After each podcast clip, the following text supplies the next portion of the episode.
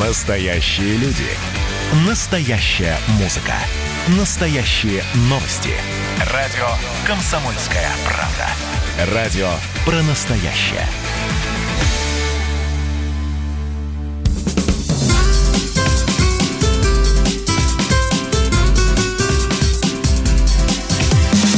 Программа с непримиримой позицией. Вечерний Мордан. Всем здравствуйте! В эфире радио «Комсомольская правда». Я Сергей Мордан. Меня зовут Мария Баченина, и мы в студии сегодня не одни. Ну, во-первых, мы хотим представить э, нашу коллегу, обозревателя отдела экономики Елену Аракелян, и главный сегодня гость. И главный сегодня гость э, Владимир Якушев, министр строительства и жилищно-коммунального хозяйства Российской Федерации. Владимир Владимирович, здрасте. Здравствуйте. Здравствуйте, Владимир Владимирович. Добро пожаловать. Спасибо. Ну что, начнем? Давайте. Ну, смотрите, а, тема самая актуальная, тема самая животрепещущая. Я думаю, что отзовется она уж, простите за высокопарный слог, у 99% наших слушателей. Ну, а у тех, кого не отзовется, у них, видимо, с жилищным вопросом совсем все хорошо, и пожелаем им счастья. А вопрос у меня следующий. Я бы предложил а, сначала оценить итоги первого года перехода отрасли на проектное финансирование и счета escrow. Я в двух словах объясню слушателям, о чем идет речь. То есть Россия прошла длинный путь э, там, неприятных скандалов, разбирательств с, с обманутыми вкладчиками для того, чтобы эти... Дольщиками. Дольщиками, да. Для того, чтобы эти тяжелые истории не повторялись, люди не боялись рисковать деньгами, а, соответственно, на государство не ложилась э, проблема, собственно, вот э, как вернуть вернуть им жилье, которое они оплатили, а была а, внедрена вот а, следующая экономическая модель. Владимир Ильич, я думаю, что вы лучше меня расскажете коротко, о чем идет речь и, соответственно, как эта история продвигается. Ну, вы действительно совершенно правы, потому что вопросы, связанные с обманутыми дольщиками, когда граждане несли свои деньги напрямую отдавали их застройщику, застройщик э, строил жилье и передавал это жилье э, непосредственно гражданам. Э, к сожалению, несмотря на то, что достаточно большое количество жилья было построено, по нашим оценкам, это где-то по этой схеме было построено 500 миллионов квадратных метров, цифра такая достаточно внушительная, и нужно сказать, что все-таки большинство это были добропорядочные застройщики. Тем не менее, значит, у нас появилась вот э, целая такая э, серьезная гвардия людей, которые не получили свои квартиры. Поэтому президентом была поставлена задача значит, э, разобраться с этой проблемой и сделать таким образом, чтобы денежные средства граждан были защищены. Поэтому в рамках принятого законодательства. Теперь денежные средства гражданин несет не напрямую застройщику, а ложит их в банк на так называемый эскроу счет. Э, застройщик берет кредит в банке и на эту кредитную линию строит жилье. И только после того, как на это жилье Э, оформляются права собственности, счета эскроу раскрываются, и деньги со счета непосредственно уже гражданина перечисляются застройщику. А давайте, есть, давайте, вот, вот такая банковская защита. Давайте послушаем вот, собственно, этот кусок, э, где президент давал это поручение. У нас есть исторический шанс в обозримые сроки, абсолютно понятные, может быть, впервые за всю историю России кардинально решить жилищный вопрос. Нужно не упустить этот шанс. Над этим нужно настойчиво работать. Это одно из фундаментальных условий нормальной жизни человека и российской семьи. Поэтому я прошу правительства в целом, ну и вас, как человека, который отвечает за эту сферу деятельности, уделить этому направлению особое внимание.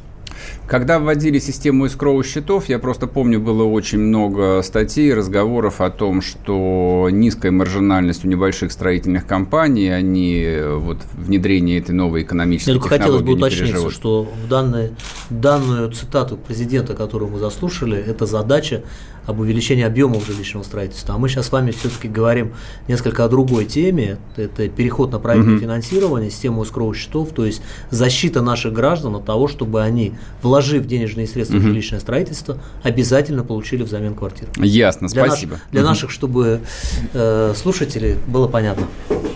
А по поводу комфортности, надежности и проходимости вот этой системы для небольших строительных компаний – они справляются с ней? То, что касается перехода на проектное финансирование, нужно сказать, что год был очень напряженным этого перехода, 2019, и на самом деле сегодня мы еще, в общем-то, э, идет этот период, потому что часть проектов у нас достраиваются по старым правилам, которые прошли э, специальный отбор, и было постановление правительства а, каким требованиям должны отвечать эти проекты для того, чтобы финансироваться по старым правилам. Но mm-hmm. количество проектов, которые сегодня уже строятся по новым правилам, сегодня превышает уже 30%. Поэтому процесс этот идет.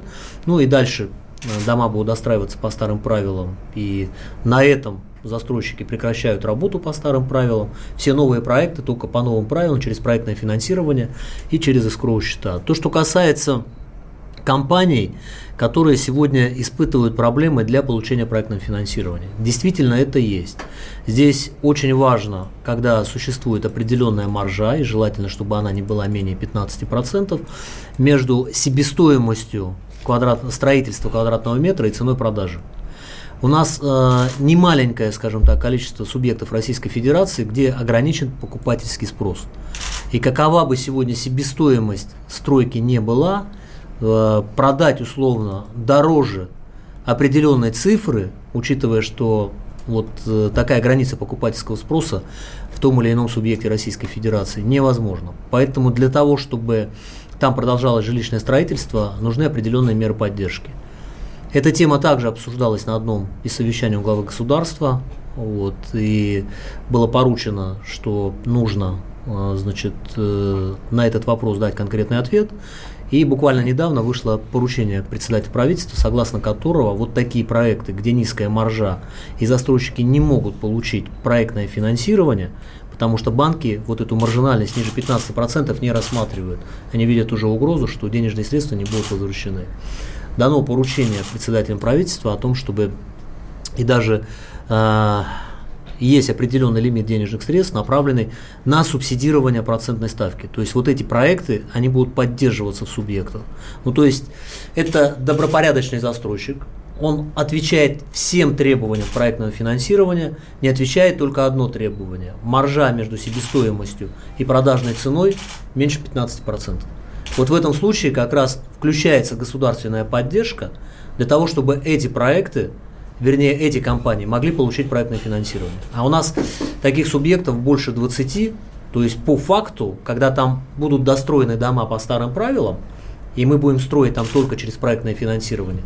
Если такой государственной поддержки не будет, значит, э, экономическая проблема, там не будет жилищного строительства, ну и представьте себе социальную проблему, да, значит, дома строились все это время, угу. наступает какой-то час X – и в этом субъекте Российской Федерации просто мы не видим вновь строящихся домов. Конечно, такого произойти не должно, поэтому мы над этим работаем. Все конкретные документы на сегодняшний день есть. Сейчас мы готовим как раз значит, э, правила поддержки вот таких проектов и будем таким проектам помогать. А, давайте все-таки вернемся к цитате президента по поводу того, что у нас есть э, исторический шанс э, кардинально решить э, жилищный вопрос. Э, нам уже в этом плане чего только не обещали за э, и в советские времена, и в российские, и каждой семье отдельную квартиру, и доступное жилье, и много чего еще. Какие у нас сейчас шансы, что вот этот жилищный вопрос может в ближайшей перспективе все-таки как-то решиться? И как? Знаете, тут все-таки вот эта проблема, она носит комплексный характер. И это не только работа Министерства строительства и не только те вопросы, которые мы непосредственно администрируем. В первую очередь мы с вами прекрасно понимаем о том, чтобы семья могла приобрести новое жилье, она должна обладать определенным доходом. Поэтому mm. президент, когда ставил э, такую задачу, то, естественно, значит, говорил в том числе и о реальных доходах населения, о том, как они должны расти, и вы знаете, что э, это одна из основных задач сегодня, которая был, была поставлена в указе президента и, соответственно, потом расшита в национальных проектах. Поэтому вот тут э, такой комплекс проблем. Должна расти экономика. Экономи, рост экономики дает рост реальных доходов граждан. Соответственно, когда растут реальные доходы граждан, гражданин может позволить себе приобрести жилье. Гражданин мало того, что должен иметь возможность приобрести это жилье, он должен выйти на рынок и иметь возможность выбора. То есть приобрести, ну, скажем так, э, как мы привыкли там на сленге, да, говорить, не какую-то клетушку, да, непонятную, а действительно выйти и за эти деньги иметь возможность выбора. А самое главное, что сегодня граждане не только покупают квадратные метры, они покупают сегодня среду. Нам же очень важно сегодня, выйдя за дверь нашей квартиры, все-таки, чтобы у нас был хороший подъезд, как минимум, чтобы у нас было освещение во дворе, да, благоустроенный двор, но и желательно еще какие-то социальные сервисы, когда мы можем куда-то прогуляться, выпить кофе, да, значит, э, где-то неподалеку банк, магазины и так далее, и так далее. Поэтому а, вот если мы говорим о спросе, то это, естественно, рост реальных доходов населения и, конечно, э, работающая наша экономика. А второй момент, если вот это у нас будет работать, это, естественно, уже работа непосредственно самой строительной отрасли, которая должна дать гражданам выбор приобрести то жилье, которое они хотят. Да, эта квартира может быть небольшой, но она может быть уютной, комфортной, в хорошем микрорайоне, с хорошей транспортной доступностью, с хорошим двором и благоустроенной средой вокруг. И гражданин, в принципе, тогда удовлетворен всем тем, что он получил. Владимир Владимирович, мы продолжим через несколько мгновений. Буквально сейчас вот уйдем на пару минут на перерыв. Друзья, я напоминаю, в студии «Комсомольской правды» министр строительства и жилищно-коммунального хозяйства Российской Федерации Владимир Якушев. Не отключайтесь. Программа с непримиримой позицией. Вечерний Мордан. Настоящие люди. Настоящая музыка. Настоящие новости. Радио «Комсомольская правда». Радио про настоящее.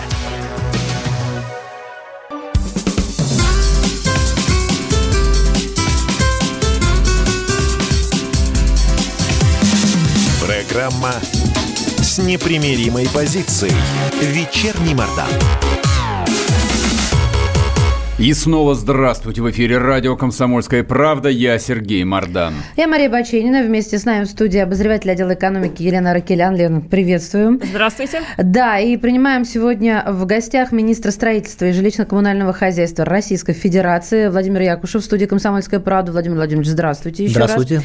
У меня вот какой вопрос. А Насколько эффективной в нынешней ситуации оказалась программа льготной ипотеки под 6,5%? И, конечно, не могу не спросить, стоит ли нам ждать еще более низкой ставки, на которую мы все, конечно, надеемся, алкаем. Ну, начнем, а, наверное, со ставки. Вот у нас исторически э, низкую ставку установил Центральный банк 4,5%. Вот, э, поэтому э, дальше все будет зависеть от того, как будет наша макро, макроэкономика работать, то есть в целом экономическая ситуация, поэтому, конечно, мы должны лучше работать, у нас должна расти производительность труда, все это непосредственно будет влиять на ключевую ставку, которую устанавливает Центральный банк. То, что касается льготной ипотеки под 6,5%, данная мера оказалась э, такой очень эффективной и очень своевременной. То есть как раз значит, э, в тот момент, когда несколько подзавис спрос, скажем так, в силу ограничений, связанных с коронавирусом.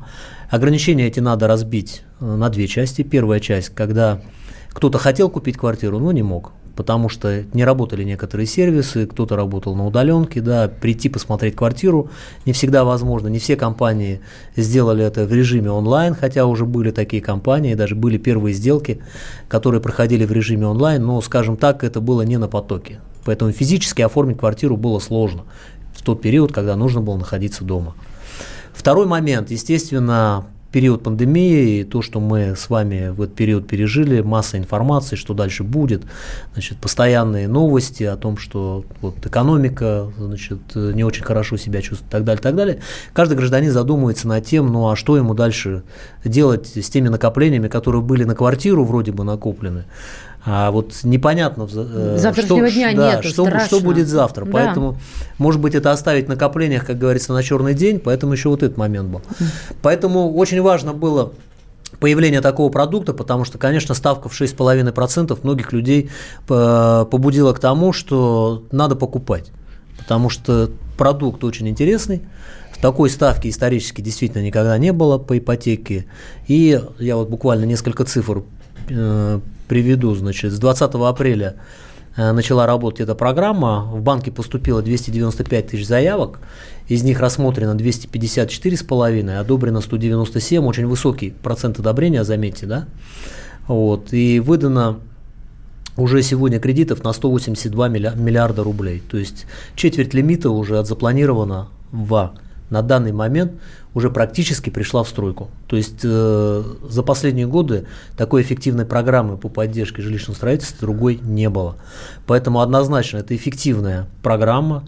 Э, на площадке правительства значит, идет дискуссия о продлении этой программы. Угу. Идет даже дискуссия о том, значит, что э, там будет понижение, не будет понижения процентной ставки, поэтому, в общем-то, будем смотреть, как будут развиваться события, будем смотреть, что будет у нас происходить э, в наших, э, в наших макроэкономических показателях, э, будем смотреть, что будет в целом происходить со спросом на рынке, вот, то есть и все это анализировать, в зависимости от этого, я думаю, и будет принято решение правительства, с которым мы, естественно, значит, пойдем с докладом к президенту, и, в общем-то, в дальнейшем уже будет определена судьба этой программы.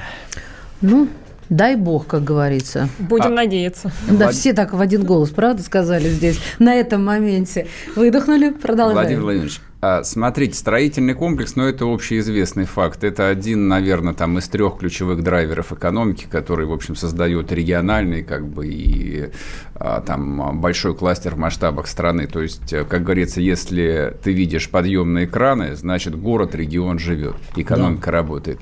Президент вот на этом совещании, где он сказал об историческом шансе, решить жилищную проблему, упомянул про обязательное упрощение СНИПов.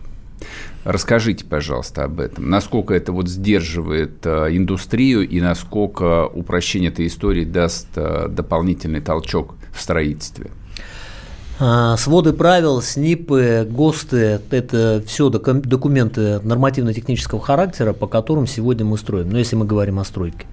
То есть вот э, мы с вами не можем э, сделать значит, дверной проем такой, какой мы хотим, ширины есть нормативно-технические документы, которые это предписывают в конкретном помещении, как это должно быть. Или лестничный марш, да, какой, какой он должен быть. То есть э, все строительство идет по правилам. Если бы не было таких нормативно-технических документов, и мы бы строили так, как хотели, то, естественно, вопрос безопасности был бы, стоял на повестке дня гораздо серьезнее, чем он стоит сегодня.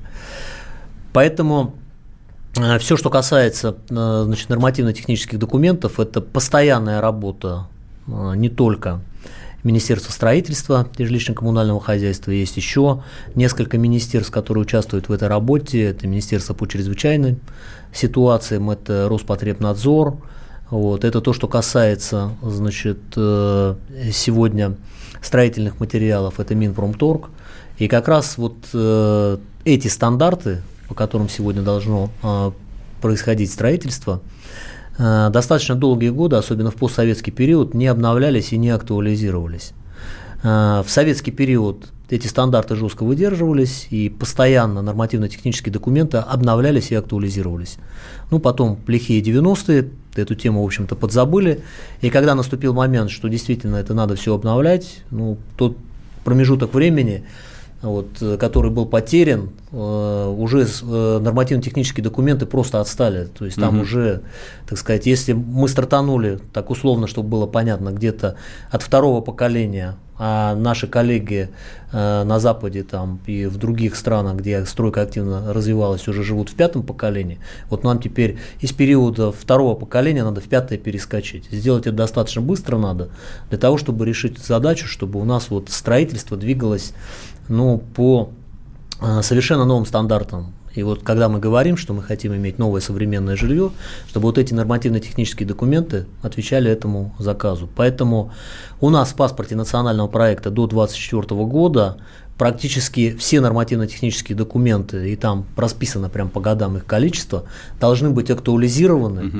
Некоторые должны умереть прям будем так говорить, потому что они уже устарели, и написаны новые. Поэтому вот такая очень большая и серьезная работа. Первый шаг сделан, это тоже вот на последнем совещании президента обсуждалось, а, значит, порядка 30% норм, которые носили обязательный характер, теперь будут уже не обязательными, будут рекомендательными, и это дает возможность, особенно при проектировании, при строительстве, уже, значит, ну, в первую очередь при проектировании, эти нормы использовать как рекомендательные, потому что, к сожалению, там уже были те нормы, которые друг другу противоречат, и при проектировании, значит, у проектировщиков была проблема, какую норму выбрать.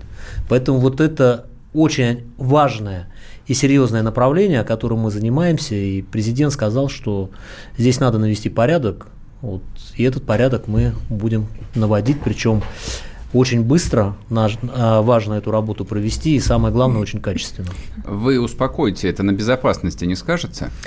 Вот э, однозначно это не скажется на безопасности, потому что все решения, они действительно выверены, и поверьте мне, процедура принятия определенного нормативно-технического документа, она очень жестко прописана, и прежде чем принять тот или иной свод правил, там э, проходят серьезные испытания, научные исследования, и только после этого вносятся коррективы. Поэтому тут, э, ну, в общем-то, большое количество людей, которые этим занимаются профессионально и которые несут персональную ответственность вплоть до уголовной за появление таких документов. Ясно, спасибо. А, продолжение темы снипов-хрипов. А, что вообще нам мешает строить жилье дешевле? У нас многие граждане уверены, что а, застройщики вот сидят на мешках с деньгами, получают баснословные сверхприбыли, и только их жадность мешает строить доступно по карману гражданам. Вот а, часто поминают административные барьеры. О, о чем речь? Ну, все, что касается административных барьеров, это правда, и, значит, э, они еще достаточно немаленькие, поэтому э, от момента принятия решения построить тот или иной объект до его ввода в эксплуатацию у нас с вами проходит ну, 4 года. Поэтому сегодня поставлена задача, что у нас, э, значит, этот срок должен, вот мы должны в течение до конца этого года подготовить всю нормативную базу для того, чтобы этот срок был уменьшен уже на год. Потому что чем мы дольше строим, тем дороже стройка. Мы же с вами понимаем. Инфляция, затраты, заработная плата и так далее, и так далее. А все это потом, за это кто заплатит потом? Заплатит потребитель, потому что это ляжет все на стоимость квадратного метра. Поэтому чем быстрее мы строим, тем быстрее, э, тем дешевле будет жилье. Плюс к тому, учитывая, мы сказали, по каким, э, из-за каких проблем, вернее, мы перешли на проектное финансирование, плюс еще банковский процент. То есть э, мы пользуемся деньгами, квартиры еще не достроили, эскроу счета не открыли, платим проценты банку, соответственно, куда это опять все у нас идет? На стоимость квадратного метра. Поэтому чем мы меньше пользуемся заемными средствами – тем меньше стоимость квадратного метра. Поэтому вот эти все моменты, они тоже у нас на контроле, мы работаем над этим. Владимир Владимирович, и... я вас прерву, прошу прощения, чтобы не перебивать вас джинглом. Сейчас пару мгновений, и мы вернемся к этому пункту. Хорошо? Спасибо. Программа с непримиримой позицией. Вечерний Мордан. Настоящие люди. Настоящая музыка. Настоящие новости. Радио «Комсомольская правда». Радио про настоящее.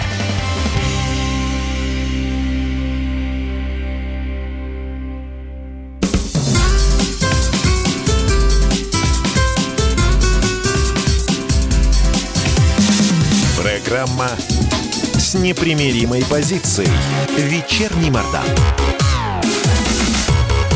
И снова здравствуйте в эфире радио «Комсомольская правда». Я Сергей Мордан. Студии Мария Баченина, в студии обозреватель отдела экономики Елена Аракелян. Лена, мое почтение. И принимаем сегодня в эфире министра строительства и жилищно-коммунального хозяйства Российской Федерации Владимир Якушев в студии «Комсомольская правда». Владимир Владимирович, прошу вас, я прервала, продолжите, пожалуйста, ответ на вопрос Лены. Лен, обнови, да, для тех, кто только что присоединился. А, ну, если коротко, вопрос был о том, что нам мешает строить жилье дешевле.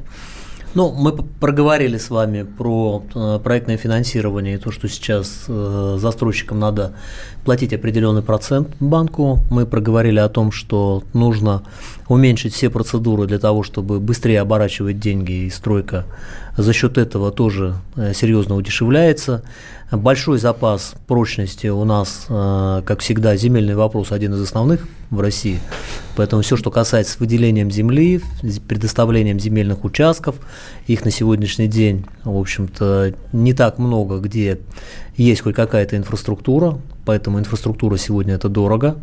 Вот, и это еще один момент, связанный с тем, э, где мы можем достаточно серьезно удешевить. То есть то, что касается инфраструктуры, то вот тут э, должна быть э, определенная поддержка со стороны бюджета должны, должны более активно работать институты развития для того, чтобы инфраструктура максимально не ложилась в стоимость квадратного метра. Вот это те ресурсы, вернее, те возможности, которые у нас сегодня есть для того, чтобы стоимость квадратного метра была дешевле. Строительный сектор во время пандемии получил достаточно серьезные меры поддержки от государства. Первый вопрос. Это помогло?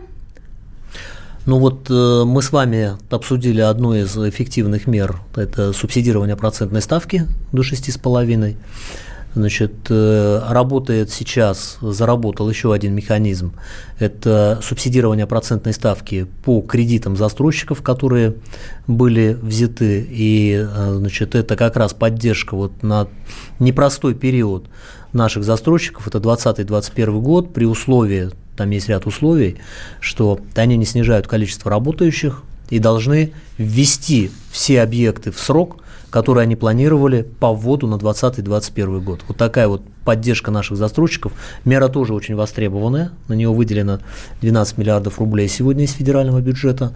Значит, э, при Минстрое работает межведомственная комиссия по отбору таких проектов, и по ним тоже будет субсидироваться процентная ставка. Поэтому это еще э, один момент, по которому отрасль будет поддержана. И то, что касается значит, э, еще одной меры поддержки, это с ней, с этой инициативой э, выступили национальное объединение саморегулируемых организаций, потому что на сегодняшний день у них есть э, так называемые компенсационные фонды.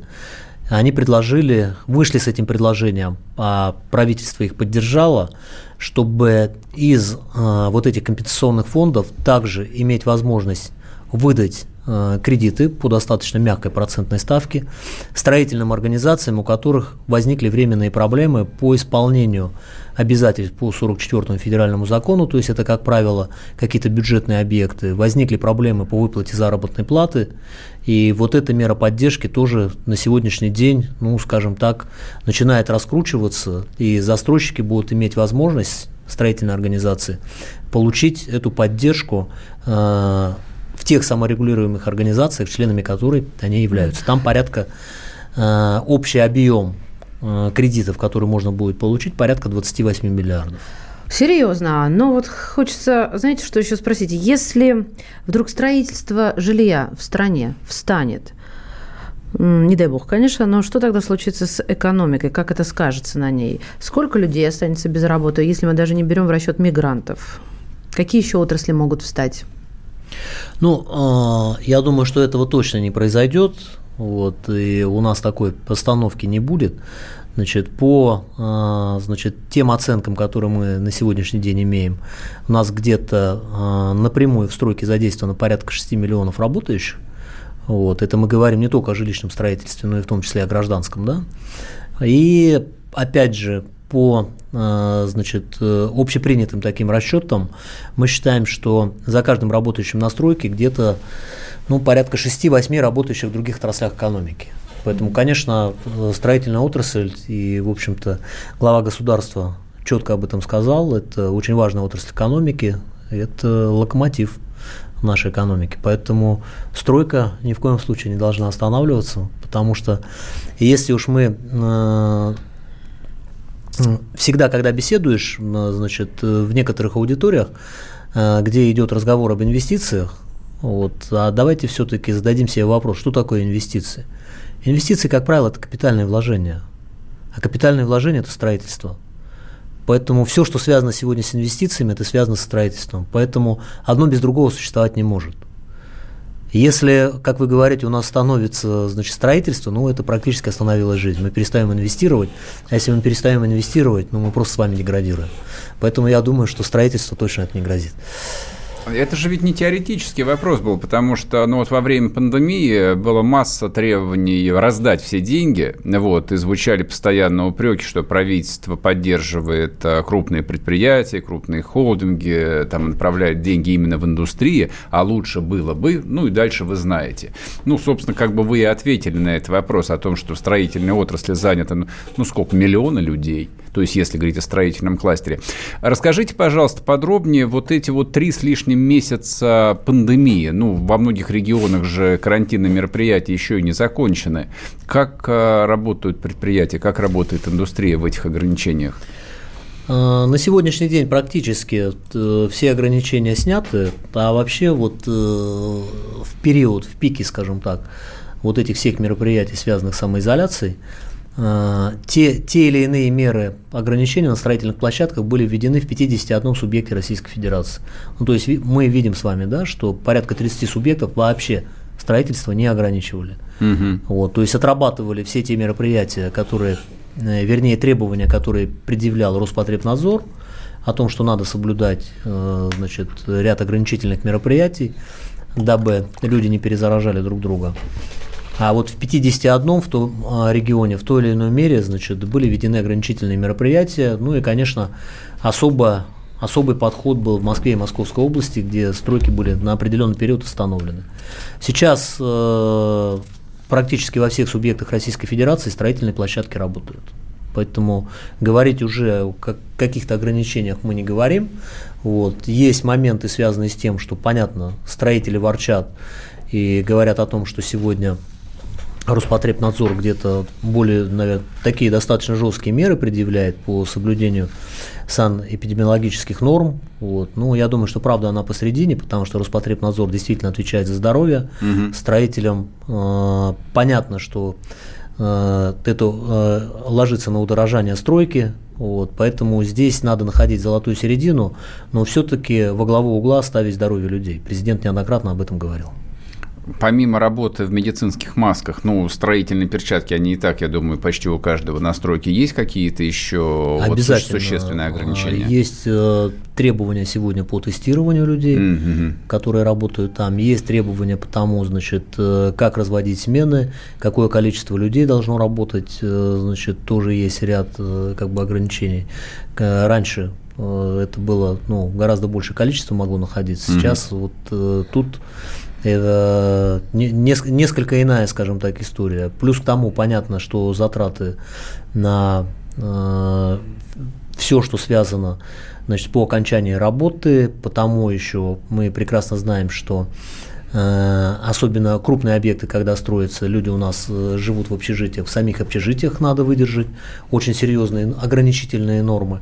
Вот. Питание должно быть организовано. Поэтому там такие очень серьезные требования, которые сегодня предъявляются и которые необходимо выдерживать. И практика показывает о том, что ну, эти требования действительно отвечают сегодня тому, чтобы э, вот в рамках еще не закончившейся большой проблемы угу. это надо соблюдать. А, у нас э, в нацпроекте в кое веке, кроме, собственно, строительства жилья, заложена еще вторая часть – комфортная среда. А, понятно, что нам всем хочется, чтобы наши города были комфортные, там не было бы ям, э, свалок, э, не пойми чего, а, но каждый понимает это по-своему комфорт. Вот главный вопрос, который возникает в связи с этим, каким образом учитывается мнение самих жителей о том, как какой должна быть среда в их городе, каким образом они привлекаются э, в решение городских вопросов. А это просто отдельная норма, вернее не отдельная норма, а просто часть нашего национального проекта. И есть, э, в общем-то, конкретные цифры по годам, количество граждан в возрасте старше 14 лет, которые в конкретном муниципальном образовании должны принять участие в голосовании, когда принимается решение по благоустройству той или иной территории.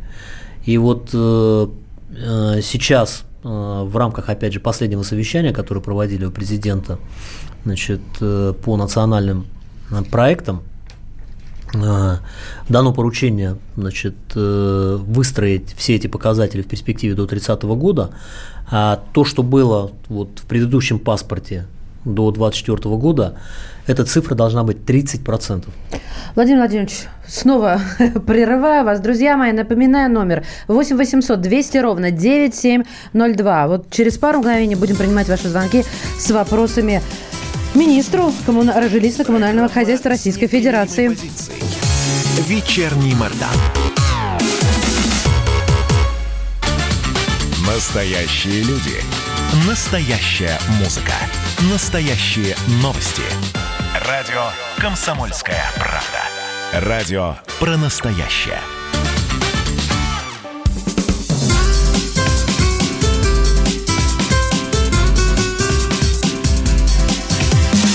Программа с непримиримой позицией. Вечерний Мордан. И снова здравствуйте. В эфире радио «Комсомольская правда». Я Сергей Мордан. Я Мария Баченина. Вместе с нами обозреватель отдела экономики Елена Ракелян. Лена, наше почтение. И принимаем в гостях министра строительства и жилищно-коммунального хозяйства Российской Федерации. В студии «Комсомольская правда» Владимир Якушев. Владимир Владимирович сейчас будет отвечать на ваши, уважаемые слушатели, вопросы, поэтому я напоминаю средства связи. Студийный номер телефона. Внимание, 8 800 200 ровно 9702. WhatsApp и Viber 8 967 200 ровно 9702. Мне уже, да, есть уже телефонный звонок. Надежда из Москвы. Слушаем вас, Надежда. Добрый вечер. Добрый вечер. А, хотелось бы вот обратиться с таким вопросом. Я сегодня слушала выступление. Спасибо большое, что вы пригласили такого интересного спикера с э, животрепещущим вопросом. вопросом. На последнем из конференций Владимир Владимирович сказал, что по указу, который он выпустил по господдержке, где для Москвы, Санкт-Петербурга, Московской области 6% э, по ипотеке будет в том случае, если э, цена за квартиру будет достигать не более 8 миллионов. Но ситуация на рынке такова, что, допустим, я сейчас не могу взять квартиру вот на семью двухкомнатную в Москве за 8 миллионов. Он сказал, что эта сумма будет расширена до 12. Но пока никаких действий по этому поводу не предпринимается. То есть нигде вся эта господдержка, она ну, дальше никаких действий не было. Подскажите, пожалуйста, будет ли все-таки изменение в указе, расширение этой суммы до 12 миллионов по Москве и области? Спасибо. Расширение будет, это будет не указ президента, это дано поручение правительству, поэтому правительство значит, примет э, необходимое постановление, и в соответствии с этим э, поддержка, это, естественно, поручение президента будет отработано. А как долго этого ждать? Не-не, это все уже вот, вот. То есть 12 миллионов уже все на пороге? Да. Это хорошо, спасибо. Так, а на YouTube пришел вопрос, довольно-таки любопытный. Интересно услышать ваше мнение. Почему в России не используют опыт Южной Кореи? Там больше 70% э, у людей, у более чем 70% нет собственного жилья. Все снимают квартиры. Условия. Платишь залог, и только налоги оплачиваешь, живешь себе хоть до старости. Захотел переселиться, возвращают залог, и нет проблем с жильем. Ну, вот такая схема. Ну, то, что касается, значит, э, опыта э, других стран, э, однозначно его, значит, изучаем и смотрим, что и как. Но то, что касается, значит, приобретения жилья и вот именно такой механизм, когда люди у нас в первую очередь хотят приобрести жилье, я в разных аудиториях всегда отвечаю на этот вопрос, почему не работают у нас такие механизмы. Ну, наверное, это все-таки в первую очередь связано с нашей ментальностью, потому что мы чувствуем себя уверенно только тогда, когда в собственности имеем жилье.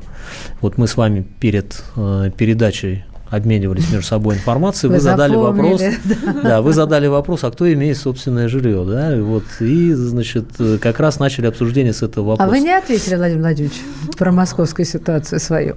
Что? Вы не ответили на этот вопрос про свою московскую ситуацию. А, значит, то, что... Нет, я имею жилье, вот, э, в социальном найме, когда меня пригласили, так сказать, работу в правительство, обеспечили жильем. Вот, мне кажется, нормальная ситуация. Это нормальная да, ситуация. Вот, э, значит, то, что касается вот механизмов, и мы очень много работаем сегодня над механизмом а, значит, аренды и говорим про социальную аренду, про наемные дома, значит, много работаем над этими механизмами. И здесь э, сталкиваются две ментальности. Ментальность людей, которые все-таки хотят иметь жилье в собственности, и ментальность наших застройщиков, потому что гораздо выгоднее сегодня жилье построить, быстро продать, обернуть деньги, получить прибыль. Значит, так, а в чем здесь столкновение? Я никак не уловлю. Ну, я вот сейчас расскажу. Ага. Значит, первая ментальность, что э, запрос от тех, кто должен купить жилье, в первую очередь они хотят собственность, вот, а застройщики, которые сегодня хотят, значит, э, которые которые сегодня, значит, э, хотят, э, э, вернее, пробуют вот эти вопросы, связанные с предоставлением в аренду, значит, на это нет спроса, это раз. А во-вторых, это очень долгосрочные вложения. То есть, если мы вкладываем сегодня денежные средства, строим арендное жилье или, как мы говорим, наемные дома, как это было раньше, да, то это деньги, отвлеченные на очень-очень длительный срок, которые будут возвращаться, возврат инвестиций где-то порядка 20 лет. Поэтому вот такие две проблематики, почему вот эта история не летает. Но при этом мы с вами фиксируем, что количество людей, которые живут сегодня в арендном жилье, а арендное жилье сдают у нас сегодня собственники, кто имеет сегодня одну, две, три квартиры, так называемые, да, вот э, инвесторами будем их так называть, вот, количество людей, которые сегодня живут в арендном жилье, по факту растет. Это вот такой, э, как бы сам рынок предоставления арендного жилья, он сегодня э, у да. нас идет с достаточно серьезным увеличением, потому что молодежь сегодня это вот как раз новое поколение, когда меняется ментальность. И это, наверное, самое главное и важное. Они уже сегодня не хотят быть привязанными к собственности, они хотят легко передвигаться. Вот моя работа, я снял квартиру, пожил. Если мне сегодня предоставили работу в другом городе, я переехал, опять снял жилье и спокойно живу. Я думаю, что вот э, новое поколение э, сделает новый запрос на новые механизмы. Развивать их и заниматься ими однозначно надо, но вот э, мне кажется, просто все должно идти таким серьезным эволюционным путем. Это, это замечательно. Я просто хочу, чтобы Ирина успела задать вопрос а, из Москвы. Еще один. Здравствуйте, Ирина, мы вас слушаем. Алло, здравствуйте. У меня такой вопрос. Как обстоят дела с реновацией в Москве и конкретно район проспект Вернадского, пилотный район. Пять домов, девятиэтажки, 63-го года постройки, хотят войти в реновацию. Мы два года этим занимаемся. Ответа нам не дали. Это пересечение Ленинского и Лобачевского. Ирина, все, у нас иначе не хватит времени на ответ. Владимир Владимирович, минута осталась, просим ответить. Ну, то, что касается реновации, значит, вопрос все-таки, наверное, больше к правительству Москвы. Вот я бы так это сказал. Адрес я записал. Вот мне э, этот, чтобы дать четкий комментарий по этому адресу, мы возьмем координаты Ирина, да? Да. Да, и ответим на этот вопрос. Спасибо большое. Друзья мои, я... сколько у нас остается время? Да, еще минута. Ну, что, ну, тут а, был а, вопрос, опять-таки, из вашей родной Тюмени. Планируется ли реновация там? Ответьте уж землякам. То, что касается реновации и, значит, вопросов, связанных как раз с этим, с этим направлением, значит, я думаю, что сегодня, по большому счету, реновация идет в каждом практически городе, когда улучшаются наши э, центральные улицы, площади, появляется новый жилищный фонд, поэтому я думаю, что в Тюмени этот процесс он уже идет. Только надо разделять просто реновацию, все хотят вот прям перерисовать стандарт с Москвы. Конечно. Да, я думаю, что я думаю, что каждый регион в этом отношении должен идти своим путем. Спасибо вам большое. Спасибо, что время нашли, что отвечали на наш вопрос, на вопрос слушателей. Владимир Владимирович, Якушев был у нас. Министр строительства, жилищно-коммунального хозяйства Российской Федерации. Я Сергей Мордан. Я Мария Баченина и Елена Ракелян. Спасибо и до Всем свидания. спасибо, спасибо, до свидания. Всего доброго. Программа с непримиримой позицией. Вечерний Мордан. Радио «Комсомольская правда» — это настоящая музыка. Я хочу быть с тобой. Напои меня водой твоей любви.